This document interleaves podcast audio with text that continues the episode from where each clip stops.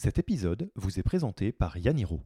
Le métier de Yaniro, c'est de permettre aux founders, aux managers et aux équipes des plus belles startups et scale-up françaises de grandir aussi vite que leur boîte sans se faire mal. Concrètement, quand nous ne sommes pas en train de travailler sur nos podcasts, nous coachons les fondateurs et fondatrices des plus belles startups ainsi que leurs dirigeantes et dirigeants. Nous accompagnons vos managers à développer un leadership personnel et adapté à l'hypercroissance et nous aidons vos équipes à traverser les inévitables crises de croissance. Si vous voulez en savoir plus, il vous suffit d'aller sur www.yaniro.co. Franchement, on a tellement posé des questions en tous les sens. euh. On m'a même demandé à une interview si je, si je fumais des joints, donc quand même, c'est pour dire. Bienvenue sur le podcast Yaniro. Je m'appelle Alexis Eve et deux fois par mois, je vais à la rencontre d'entrepreneurs qui choisissent, le temps d'une discussion, de retirer leur costume de super-héros pour parler avec leur cœur de Jedi.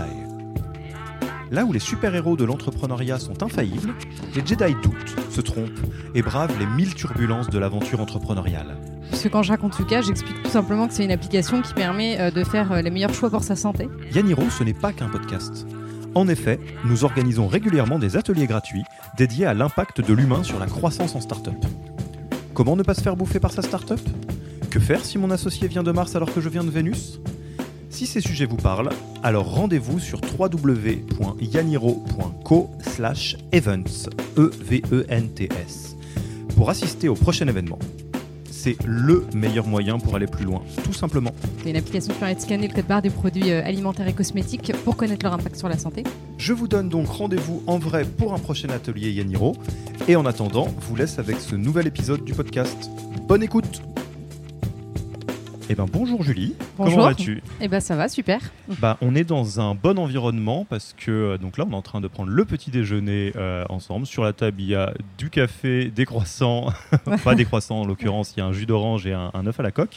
Et euh, on va pouvoir euh, discuter ensemble. Donc tu es cofondatrice de, de Yuka. Oui, c'est ça. Alors, je pense que la plupart des gens qui nous écoutent connaissent Yuka, mais ce qui m'intéresse, moi, c'est savoir comment tu euh, racontes Yuka aujourd'hui, parce qu'on sait que la description euh, de ce qu'on fait, ça peut bouger assez vite. Donc, euh, comment tu le racontes maintenant? Je le raconte plus ou moins toujours de la même manière finalement, puisque quand je raconte Yuka, j'explique tout simplement que c'est une application qui permet de faire les meilleurs choix pour sa santé, et que voilà, c'est une application qui permet de scanner le code barre des produits alimentaires et cosmétiques pour connaître leur impact sur la santé. Et euh, ce que je raconte aussi souvent, c'est que euh, l'objectif derrière tout ça, c'est d'une que les utilisateurs de Yuka euh, prennent en main leur santé et se tournent vers des produits plus sains. Et l'objectif numéro 2, c'est que ce mouvement d'une consommation plus éclairée puisse conduire les industriels à améliorer leur offre de produits.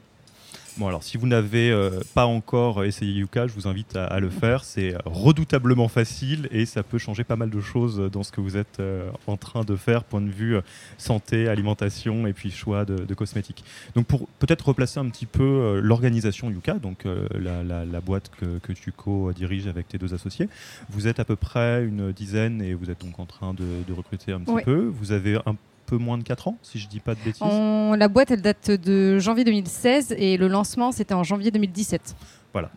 Et aujourd'hui, donc, tu, euh, tu souhaitais qu'on qu'on aborde un sujet qui est particulièrement épineux et je pense que euh, pas mal de personnes qui nous écoutent, notamment dans l'entrepreneuriat social et le solidaire, vont s'y retrouver, qui est un petit peu, quelque part, alors moi je vais le dire avec mes mots, tu le diras avec les tiens, euh, la, l'attention permanente, ou en tout cas la question permanente qui se pose sur, d'un côté, l'impact euh, social, environnemental, l'impact positif sur, euh, sur la planète, et d'autre part, la réalité du modèle économique, de euh, comment atteindre une rentabilité saine, etc. etc. Comment tu le décris? Euh, alors nous, on se, effectivement, on se décrit souvent comme une, euh, une boîte à impact, dans le sens où notre objectif premier, c'est d'avoir un impact euh, positif sur la société. Donc nous, on adresse euh, spécifiquement la problématique de la santé, euh, et que donc le, le- le financement qu'on peut recevoir n'est qu'un moyen euh, au service de cet impact social et pas une fin en soi. Euh, et donc effectivement, euh, nous, notre problématique, c'est de trouver le financement adéquat pour maximiser notre impact social.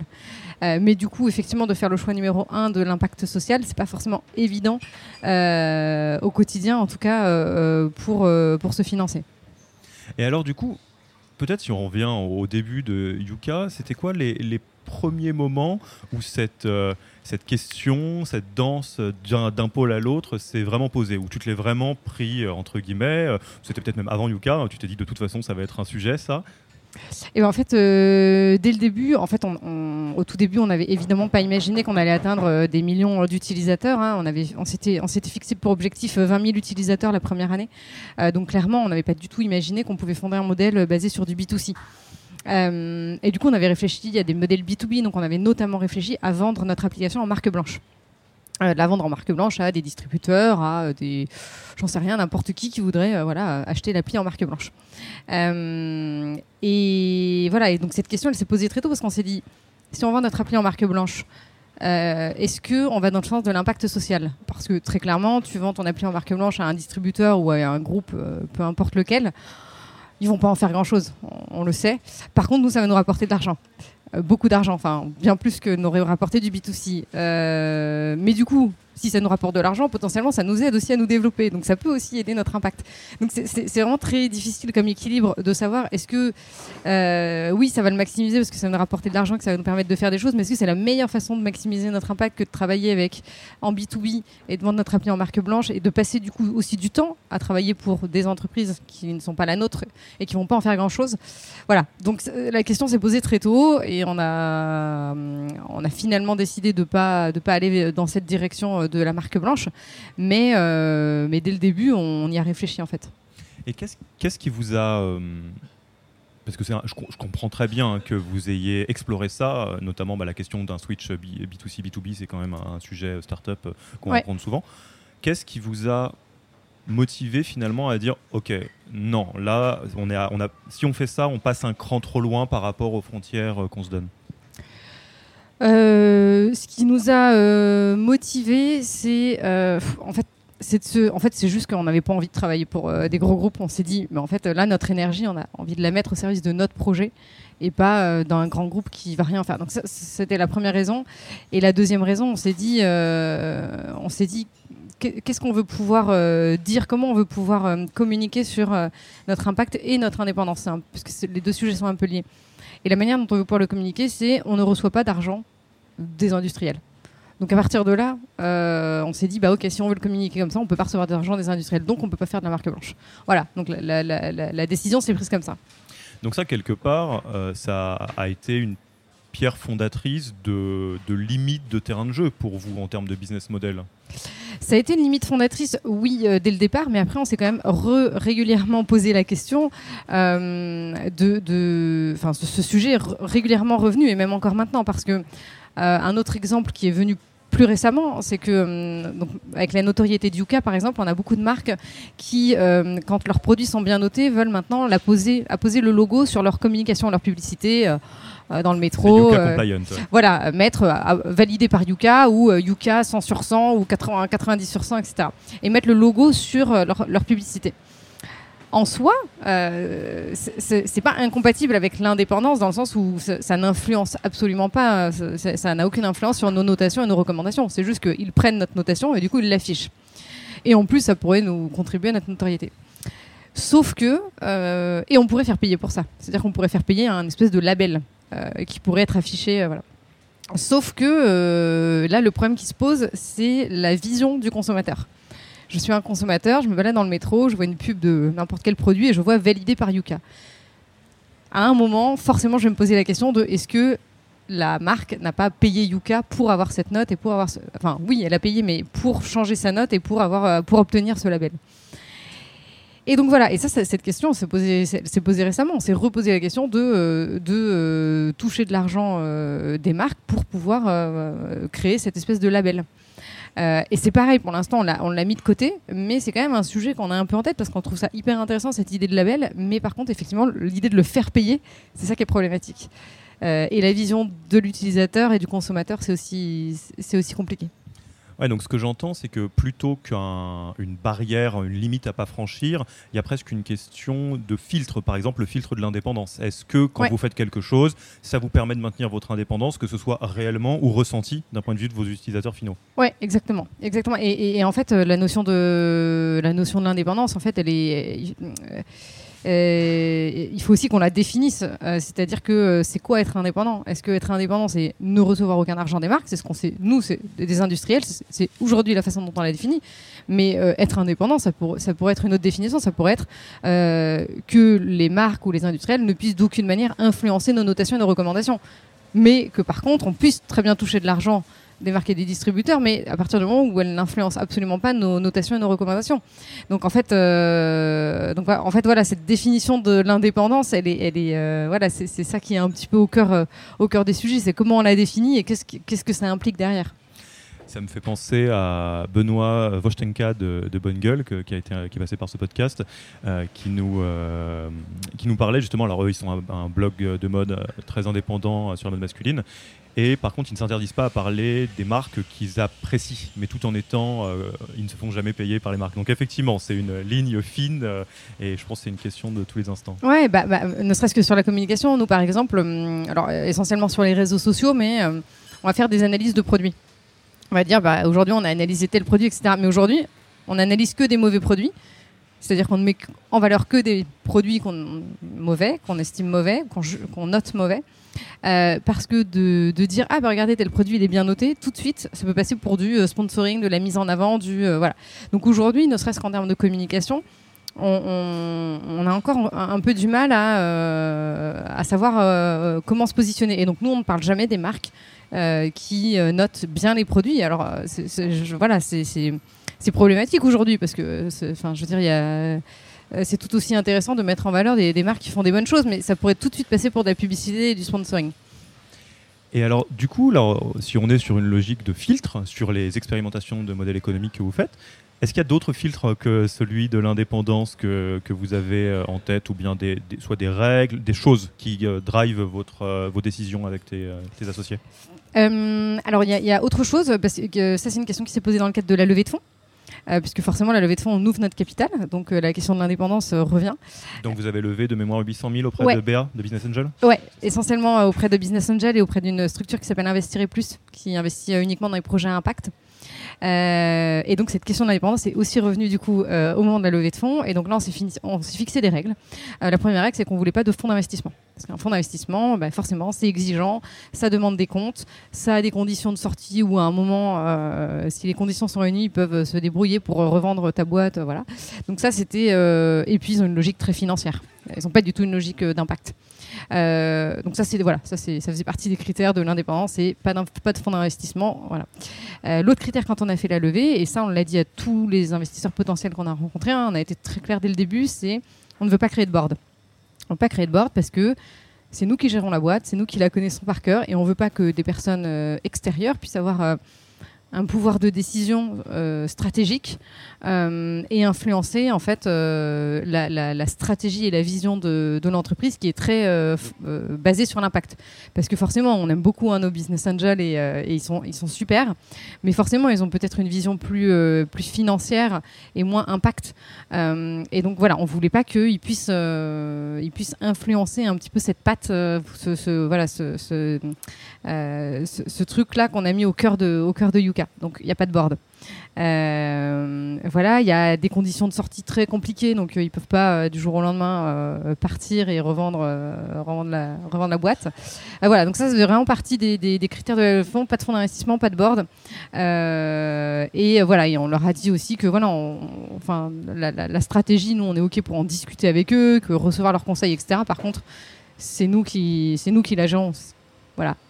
Ouais, donc c'est quand même. Là, ça te permet de, euh, de faire bien le tri. Hein, quand tu vas euh, démarcher des investisseurs en leur disant euh, Alors, by the way, on n'a pas prévu de faire un exit, par, de se faire racheter par un gros industriel dans 5-7 ans.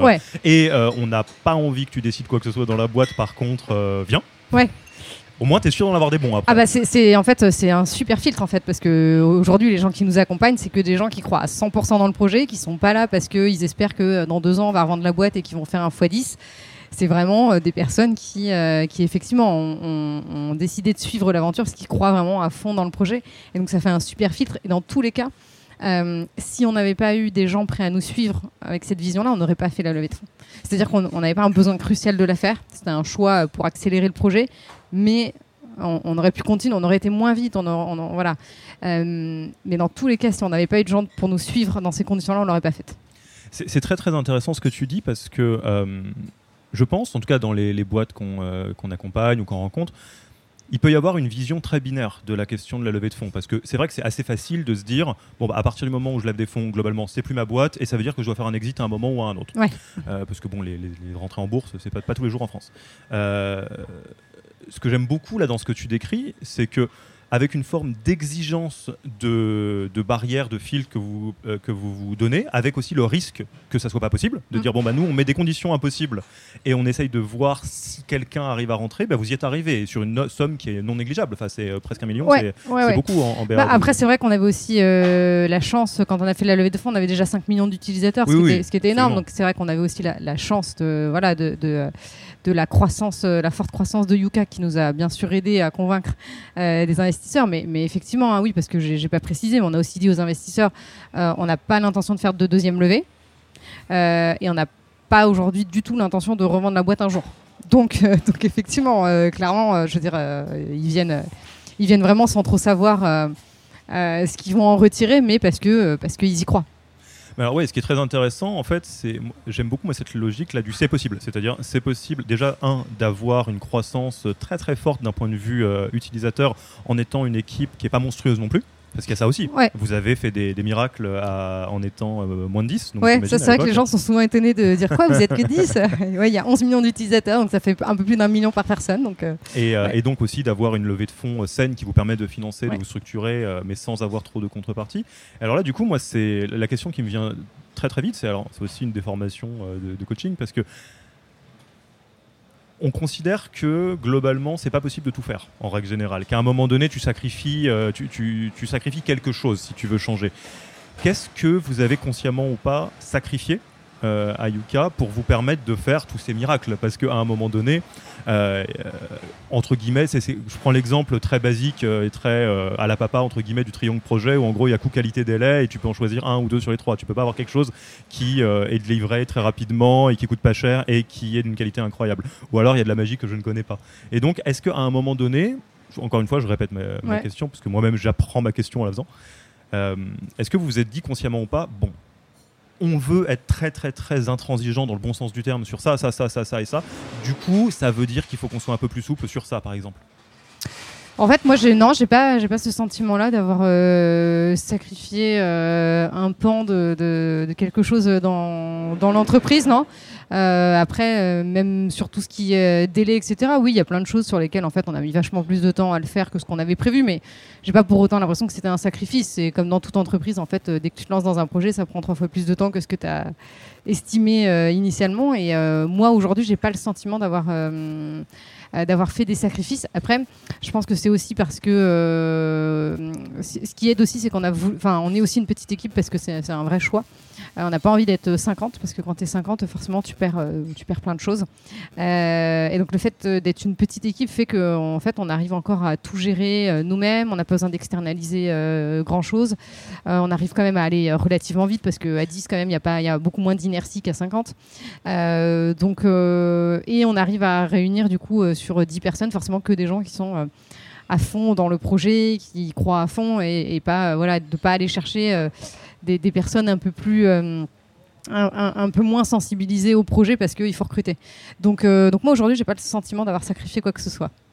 c'est intéressant. C'est-à-dire peut-être peut que dans la réalité, sans parler de sacrifice, il y a des choix que vous avez faits qui entre guillemets, sans parler de fermer des portes, détourne certains chemins. C'est-à-dire peut-être que par exemple, dans le format actuel, Yuka, euh, vous ne comptez pas vous développer dans What 1000 pays, euh, même si ça ne veut pas dire grand-chose. Enfin, ça pourrait être dans d'autres langues en tout cas, ou d'autres cultures. Ouais, mais même ça, on ne fixe pas de limite, puisqu'on s'est lancé à l'international, on s'est même lancé dans des pays qu'on n'avait même pas prévus, comme l'Espagne. Euh, là, on vise les États-Unis, donc, donc même pas, ouais. Ok, bon, bah, tu, fais de la magie, parfait, avec, avec tes équipes. Non, mais on, pourrait, on pourrait faire, on pourrait encore faire mille fois, mille fois plus. Hein. On a plein de projets, on a plein de, projets qu'aujourd'hui on n'est pas capable de gérer parce que c'est trop énorme pour, euh, pour une équipe euh, hmm. de notre taille, euh, comme par exemple l'impact environnemental. ça, c'est un sujet qui nous intéresse de pouvoir analyser l'impact environnemental d'un produit au-delà de son impact santé. ça, aujourd'hui, voilà, on n'est pas capable de le faire et, voilà. Et si on était 50, probablement qu'on pourrait le faire. Ou si on avait plus de fonds ou peu importe. Mais, mais pour autant, j'ai pas l'impression que c'est un sacrifice parce que, parce que je trouve ça déjà très bien ce qu'on a accompli jusqu'à maintenant, que ça reste dans nos projets et que ce sera probablement un, projet second. Mmh. Et alors, revenons un petit peu donc sur la, question de fond, hein, celle du euh, bon, bah, alors comment est-ce qu'on on, marie euh, un business euh, model qui tourne et l'impact donc qui est de toute façon la ligne de mire de, Yuka. Donc ça commence à évoluer. On a parlé au tout début des questions de bon, alors B2B, oui, non, industriel, oui, non, indépendance, filtre important et du coup dans la levée de fonds. Comment est-ce que ça a encore évolué au fur et à mesure des années? Bah, en fait, la façon dont ça a évolué, c'est que c'était aussi euh, très corrélé à la croissance euh, de Yuka, mais c'est que, euh, en fait, du coup, on, a beaucoup travaillé sur comment monétiser notre projet en, moment B2C. Voilà, c'est on a un peu écarté le B2B et du coup, on s'est mis à fond sur le B2C et on s'est dit, ok, comment on monétise ce projet purement en B2C. Alors c'est sûr, c'est beaucoup plus compliqué parce que le B2C, ça rapporte toujours moins que le B2B. Euh, mais, euh, mais voilà, donc on a, on a développé plusieurs sources de revenus assez tôt, hein, euh, puisque six mois après le lancement de Newkin, on avait déjà une première source de revenus. On a lancé un programme nutrition sur le blog, ça c'était notre première source de revenus.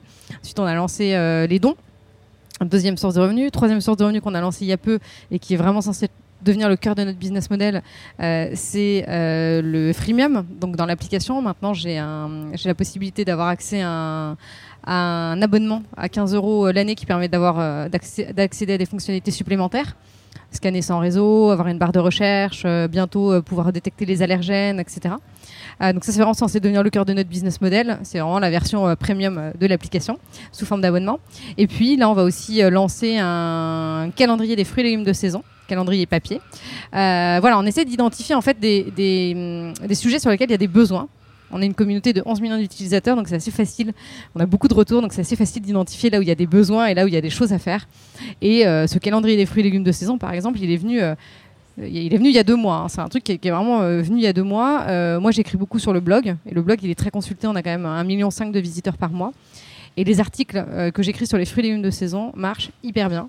Et on a plein de gens qui nous demandent de pouvoir l'imprimer, de pouvoir l'avoir sous format papier, etc. Et on a eu tellement de demandes que je me suis dit à un moment, mais et si on lançait un calendrier des fruits et légumes de saison? Et en fait, on a suggéré euh, l'idée et on a eu des milliers de retours d'utilisateurs qui nous disent Ah, mais c'est trop bien, moi je serais trop prêt à vous l'acheter. Du coup, on sort un calendrier des fruits et légumes de saison à la rentrée.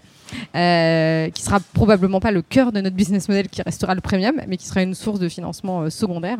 Et voilà, et donc au fur et à mesure, on identifie comme ça des besoins de nos utilisateurs et on se dit là il y a un besoin, comment on peut y répondre et en plus euh, créer de la valeur pour l'entreprise. Voilà. C'est, maintenant c'est vraiment comme ça qu'on, euh, fonctionne. D'accord, donc en vous disant euh, toujours pareil, cette, presque cette exigence intellectuelle de se dire ok, on, pense qu'il y a un trésor dans le B2C, on pense qu'on peut y arriver avec toutes les, les, conditions qu'on se fixe, donc faisons des tests parce que vous avez le terrain de jeu qui vous permet de le faire et voyons ce que ça donne. Ouais, carrément. En fait, effectivement, on se dit on lance, euh, et puis si ça marche pas, ça marche pas. Puis on fera autre chose. Euh, mais, euh, mais on le teste. Après, c'est, hum, nous, ce qui est bien, c'est qu'avec la communauté qu'on a, en fait, avant même de lancer quoi que ce soit, on, sait jauger en fait si ça va marcher ou pas. Là, sur le calendrier, on sait que ça va marcher parce que parce qu'on a eu des dizaines et des quand je dis des dizaines, des milliers de demandes de, d'utilisateurs. Donc donc on, voilà, c'est assez facile de jauger avant ou pas. Donc en fait, on, teste aussi beaucoup auprès de notre communauté euh, plein de choses. on leur dit ah, ça, vous intéresserait ça, vous voilà. Donc on, a, aussi cette chance là. Euh, et voilà. Et donc maintenant c'est vraiment le, le nerf de la, guerre pour nous, c'est euh, d'identifier voilà des sources de revenus en, en B2C qui euh, à la fois maximise notre impact, parce qu'un calendrier des fruits et légumes de saison, non seulement financièrement c'est intéressant, mais d'un point de vue impact, ça contribue complètement à mieux consommer. À consommer euh, de saison, bah, c'est meilleur pour l'environnement, c'est meilleur aussi euh, pour la santé, c'est meilleur pour plein de choses. Donc, donc voilà, c'est des sources de revenus qui sont entre guillemets intelligentes dans le sens où elles contribuent à l'impact et elles aident le projet à se développer. Et est-ce qu'il y a des choses euh, que vous avez testées un petit peu ou beaucoup sur votre parcours en, mode essai-erreur où vous êtes revenu en arrière, soit parce que euh, bah, ça ne servait pas l'affinage, je dirais, du business model, soit parce que vous vous êtes dit, ok, ou que votre communauté vous a dit, là, on se dénature un petit peu, on n'est pas dans notre cœur euh, ADN, et du coup, c'était bien de le tester, mais maintenant, on va le couper. Alors, pas vraiment. Il y a une grosse fonctionnalité qu'on a enlevée de l'app à un moment et on s'est rendu compte que personne ne l'a réclamé, donc c'est que ça servait à rien. C'était qu'on avait un classement des meilleurs produits. Euh, par catégorie de produits. Euh, je sais pas, tu dans la catégorie yaourt et euh, tu avais une barre de une, recherche et hop, tu avais le, classement des meilleurs yaourts. Et en vrai, on s'est rendu compte que ça c'était pas très utilisant, on l'a supprimé. Bon, c'est pas un énorme truc. Après, le plus gros truc qu'on a abandonné, c'est au tout, tout, tout début du projet, mais c'était bien avant que l'application soit lancée, c'était au moment de la conception. C'est qu'au début, on était parti sur un objet connecté. L'idée du projet, c'était pas une application mobile, c'était un objet connecté qui était monté sur le frigo et quand tu revenais de course, tu scannais ton produit avec ton objet connecté. Et là, effectivement, en le confrontant en le pitchant en le confrontant à euh, des jurys, à des utilisateurs, à nos potes, en en parlant autour de nous, là, on s'est rendu compte qu'effectivement, tout le monde nous disait, mais attendez, euh, c'est cool votre idée, mais l'objet connecté, c'est, enfin, ça va pas en fait. Euh, déjà, c'est trop tard. Je rentre de course, bah, c'est trop tard. J'ai déjà tout acheté, donc c'est chiant. et puis en plus, il est hors de question que je paye 80 balles un objet connecté. voilà. Et, et, là, effectivement, on s'est dit, ok, c'est peut-être pas l'idée est bonne il y a un truc, on répond à un besoin, mais c'est l'outil qui est peut-être pas euh, la solution qui est peut-être pas la, la, plus adaptée. Et donc là, on a switché de l'objet connecté sur une application mobile. C'est le plus gros switch ou le plus gros changement qu'on ait fait sur le projet. Alors en plus, vous vous êtes, parce que je connais un petit peu ce monde-là, vous vous êtes économisé un monde de difficultés dans l'entrepreneuriat hardware. Ouais, je, je, pense. Je pense. Euh, après, voilà, c'était 2016 et 2016, c'était vraiment la grosse période des objets connectés.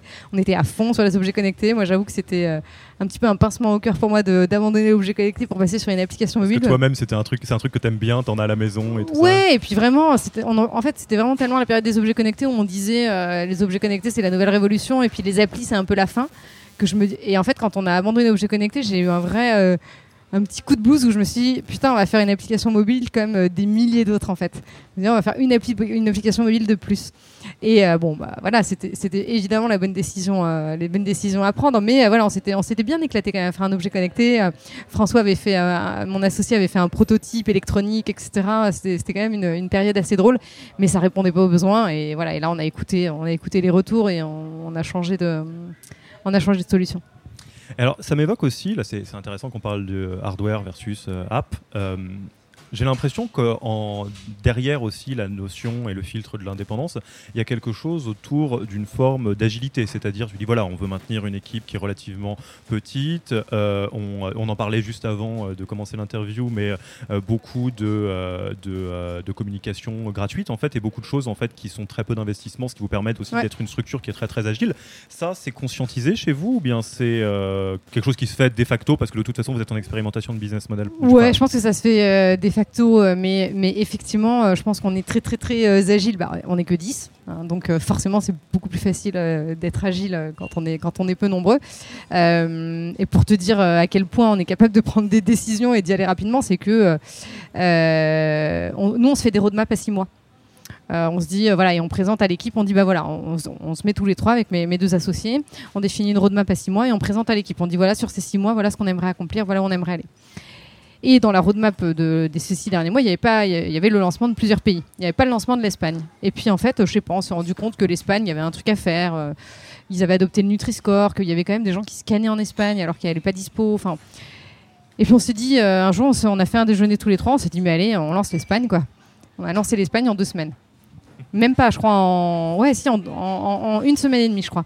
Donc, euh, donc voilà, effectivement, enfin, ça c'est sûr que c'est sûr que c'est pas possible dans, des boîtes beaucoup plus grosses et beaucoup moins, du coup, euh, beaucoup moins agiles. Euh, mais du coup, c'est génial parce que ça nous permet. déjà, c'est hyper motivant en fait quand tu lances un truc de pas te dire ça va sortir dans un an. C'est, en termes d'énergie au quotidien, c'est génial. Tu lances un truc et tu sais qu'au bout de deux semaines, tu, peux, avoir un truc. Et nous, on fonctionne. Bon, après, ça, c'est comme la plupart des, comme la plupart des projets. Euh, d'app ou web, euh, on fonctionne en sprint de deux semaines. Donc toutes les deux semaines, on a, on a des, des, releases avec euh, des nouvelles fonctionnalités, des, des, nouvelles choses. Et alors, au-delà de, de, du fait que ce modèle du, du, du, petit bateau hyper agile fonctionne très très bien, et dans votre, dans votre métier, dans l'impact que vous voulez avoir, et dans la prise de décision rapide, et puis dans le, la, la, structure de coût que vous avez, dans un autre monde euh, où euh, tu as complètement craqué euh, la pierre de Rosette et puis vous avez trouvé un, modèle économique qui vous rend très très très très très confortable sur l'entrée de cash flow, est-ce que tu préfères, toi et tes cofondateurs, vous continueriez à chérir le modèle petit, agile, on essaye de, rester petit et, pas très nombreux, ou bien vous réfléchiriez différemment? Forcément, je pense qu'on réfléchirait un peu différemment, mais par contre, cette, cette idée de on veut être une petite équipe, ça, ça restera parce que c'est vraiment un vrai choix en fait de, vouloir créer une, équipe vraiment la plus petite possible et de ne recruter que quand on sent un réel besoin et qu'on arrive au bout du bout de ce qu'on peut faire à, 10. Euh, c'est-à-dire qu'on va jamais recruter en anticipation on recrute toujours parce que là, on n'en peut plus. Là, on n'en peut plus. Là, il nous faut quelqu'un en plus. Mais par contre, on ne se dit jamais, tiens, là, on lance tel pays, euh, on lance l'Espagne, il faudrait peut-être recruter quelqu'un pour euh, gérer l'Espagne ou qui parle espagnol, etc. Non. On lance l'Espagne. Et si on, a on, ressent un besoin d'avoir quelqu'un qui parle espagnol, si on ressent un besoin, on recrute. Donc ça, c'est vraiment une vraie volonté parce que, et ça, c'est bon, c'est aussi très personnel, mais c'est que à la fois mes associés, à la fois et moi, on n'a pas envie de se retrouver à faire du management en fait. Euh, nous, ce qu'on aime, c'est avoir les mains dans le cambouis, chacun sur nos sujets. ce qu'ils aiment, c'est euh, le dev. Moi, ce que j'aime, c'est euh, écrire, c'est voilà, gérer des, gérer des projets. Mais le management, c'est pas forcément un truc. On n'a pas envie de se retrouver à faire la moitié de notre temps du management. donc, donc aujourd'hui, chacun est assez autonome dans l'équipe. Et, ça nous va très bien comme ça. Et on n'a pas trop envie que ça change. Donc, donc oui, si on avait plus de fonds, bien sûr qu'on recruterait plus parce qu'il y a plein de sujets sur lesquels on a envie de se lancer. L'impact environnemental, potentiellement même si, je vois beaucoup plus grand, c'est euh, de pouvoir analyser tout type de produits, de pouvoir analyser, euh, j'en sais rien, moi, des, vêtements, euh, pouvoir analyser les produits ménagers, ce qu'on fait pas aujourd'hui. Il y a tellement de, voilà, voilà, le, champ des possibles est, quand même très, très, très, très vaste. Donc, donc bien sûr que si on avait les moyens, moi j'aimerais bien qu'on se lance sur ces sujets qu'on n'a pas la possibilité d'adresser aujourd'hui, mais tout en, voilà, tout en restant quand même une, une entreprise à une taille la plus petite possible. Alors moi, ça me parle beaucoup parce que j'ai les mêmes réflexions euh, sur euh, le développement d'Yaniro. Hein. Je, suis, je, te, suis tout à fait dans ce sillon et c'est pas tous les jours. C'est un, un, petit, un petit, ça exige un peu de souplesse mentale, hein, d'aller un peu à contre-courant aussi de ce qu'on peut imaginer, de grossir, euh, etc. alors, petite question aussi, moi, qui me vient sur les garde-fous que vous pouvez vous mettre par rapport à une, un potentiel épuisement, parce qu'on sait que mécaniquement, quand l'impact est grand et qu'on travaille pour une vraie très bonne cause, euh, qu'il y a beaucoup de choses à faire, il y a beaucoup d'idées, il y a, c'est pas les idées qui manquent, tu l'as dit euh, là, et euh, qu'on se maintient à, taille réduite, il y a un risque qui est assez basique, c'est qu'on pourrait, on peut toujours bosser 150 heures par semaine, hein, et ça soit pour vous ou pour les collaborateurs, collaboratrices de Yuka. Est-ce que vous, comment vous gérez ça maintenant que vous avez du vécu, on va dire, vous êtes presque 4 ouais, Alors nous, on n'est pas du tout dans ce modèle d'entreprise où on bosse jour et nuit comme des malades et où les employés partent à 23h euh, le soir parce qu'il y a trop de trucs à faire. Euh, on est vraiment sur un modèle euh, voilà, où bah, en fait Yuka c'est bien, mais chacun a une vie aussi en dehors. Donc, donc voilà, donc oui, moi, le, non, je bosse pas. Alors oui, bien sûr, ça m'arrive de bosser le week-end, mais non, je bosse pas tous les week-ends. Non, je bosse pas jusqu'à 23h tous les soirs. Et le soir, je fais comme tout le monde. Je vois mes potes, je fais des. Enfin voilà, je, je sors, je fais plein de choses. Benoît, mon associé, bah, il a des enfants. Donc euh, bah voilà, c'est pareil, le week-end il bosse pas, et puis le soir à 17h30 il doit les récupérer. Donc euh, bah voilà. Euh, et François, lui, alors François c'est peut-être celui qui travaille le plus, mais c'est un vrai choix. C'est-à-dire que il le fait pas parce que Yuka ça va tellement vite qu'il faut absolument qu'il bosse le week-end. C'est un vrai choix, c'est un vrai bosseur. Il adore bosser le week-end, il adore bosser tard le soir. Et donc c'est un choix en fait. Donc s'il y en a qui ont envie de bosser tard, s'il y en a qui ont envie de bosser le week-end, bon, ils le font, mais en fait nous, on n'est on pas du tout dans cette optique-là et on n'obligera jamais quelqu'un à bosser le week-end parce que ça va pas assez vite en fait. Donc, euh, donc non, non, nous on n'est pas. Voilà, euh. Et ça s'est fait naturellement ou bien vous avez dû faire un petit peu d'essais-erreurs, de vous mettre des garde-fous? Non, ça s'est fait naturellement parce qu'en fait euh, chacun a pris le rythme qu'il avait envie de prendre. Donc on n'a pas du tout tous le même rythme. Benoît il part à 17h30, par contre il arrive à 6h30 le matin. Voilà. par contre, moi, arriver à 6h30, bah oui, non. Et, voilà, non, il n'y a pas de. Il n'y a pas de non non, il n'y a pas de garde-fou. Ça s'est fait ça s'est fait hyper naturellement et on n'a jamais euh, poussé qui que ce soit, ni nous-mêmes ni euh, les, employés à euh, bosser plus que de raison. Top, top, top, top. Je vais J'aime pas les questions du type quel conseil donnerais-tu à ton toi du passé ou aux autres. Ouais, mais, ça tombe bien. Euh, on va pas le faire. Mais par contre, sans parler de, conseils euh, et sans parler de ton toi du passé, je sais qu'il y a, y a des entrepreneurs, entrepreneurs qui nous écoutent, qui sont dans l'ESS et qui euh, bah, qui galèrent en fait sur ces sujets-là et qui peuvent se dire euh, chaque matin mais attends mais pourquoi je fais ça? Parce que euh, je veux l'impact mais ça peut être lourd à porter aussi hein, la, la, question de l'impact Ouais. et le modèle économique Mm. etc vous vous, a- vous avez réussi à faire pas mal de choses et à maintenir les, les voyants au vert il y a des choses sur lesquelles vous êtes encore en train de construire des choses Euh, sans parler de conseils qu'est-ce que tu as envie de, de dire un peu en en, en tribune libre à- à- aux entrepreneurs qui, qui t'écoutent et qui peuvent se dire un peu bah moi je suis en train de vivre ces grandes questions et c'est pas facile tous les jours et peut-être même que ça me bouffe un peu.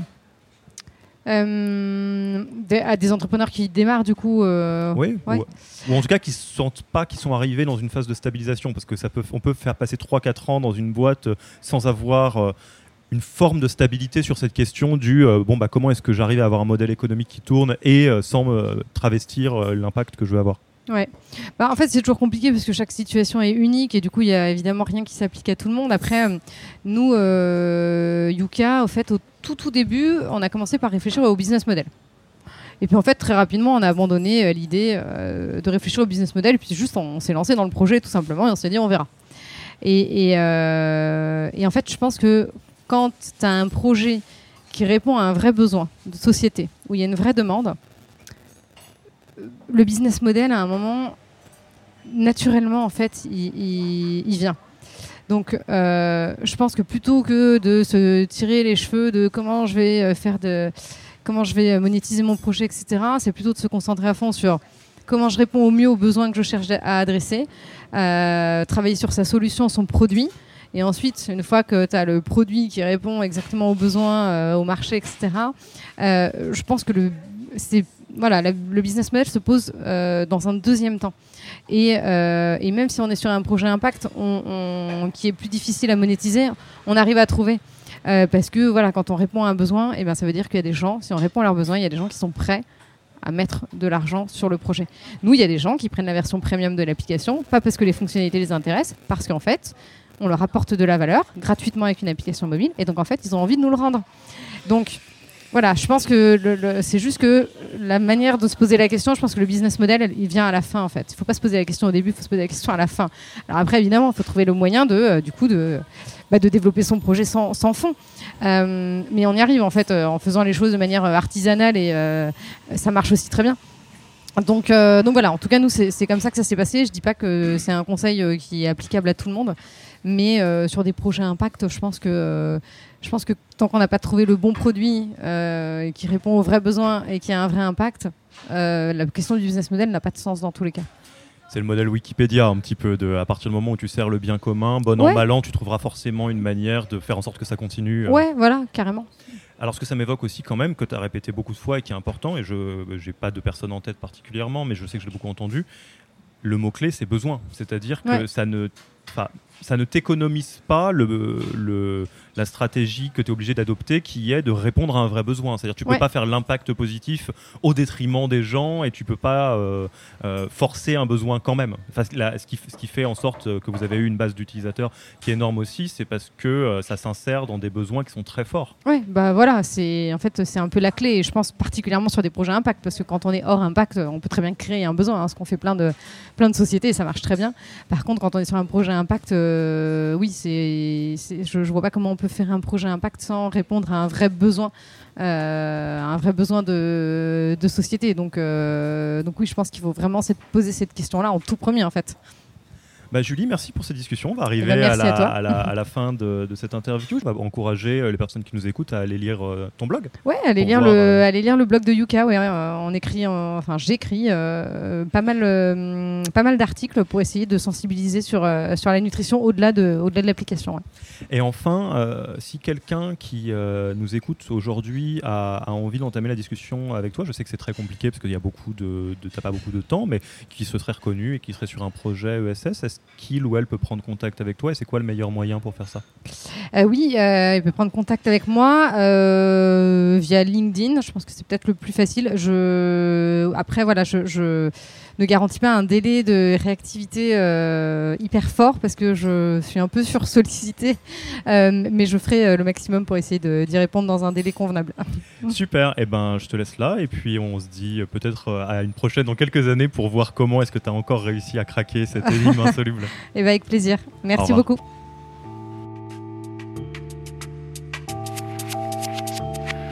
Merci d'avoir écouté cette émission ça vous a plu et que vous ne voulez rater aucun nouvel épisode, le plus simple est de vous inscrire sur la newsletter Yaniro sur www.yaniro.co. Pour aller plus loin, rendez-vous lors d'un de nos ateliers gratuits pour commencer à avancer sur vos propres turbulences. Je sais, ça fait peur, mais c'est comme ça qu'on avance. On vous attend avec impatience sur www.yaniro.co events, E-V-E-N-T-S, et à dans deux semaines pour le prochain épisode.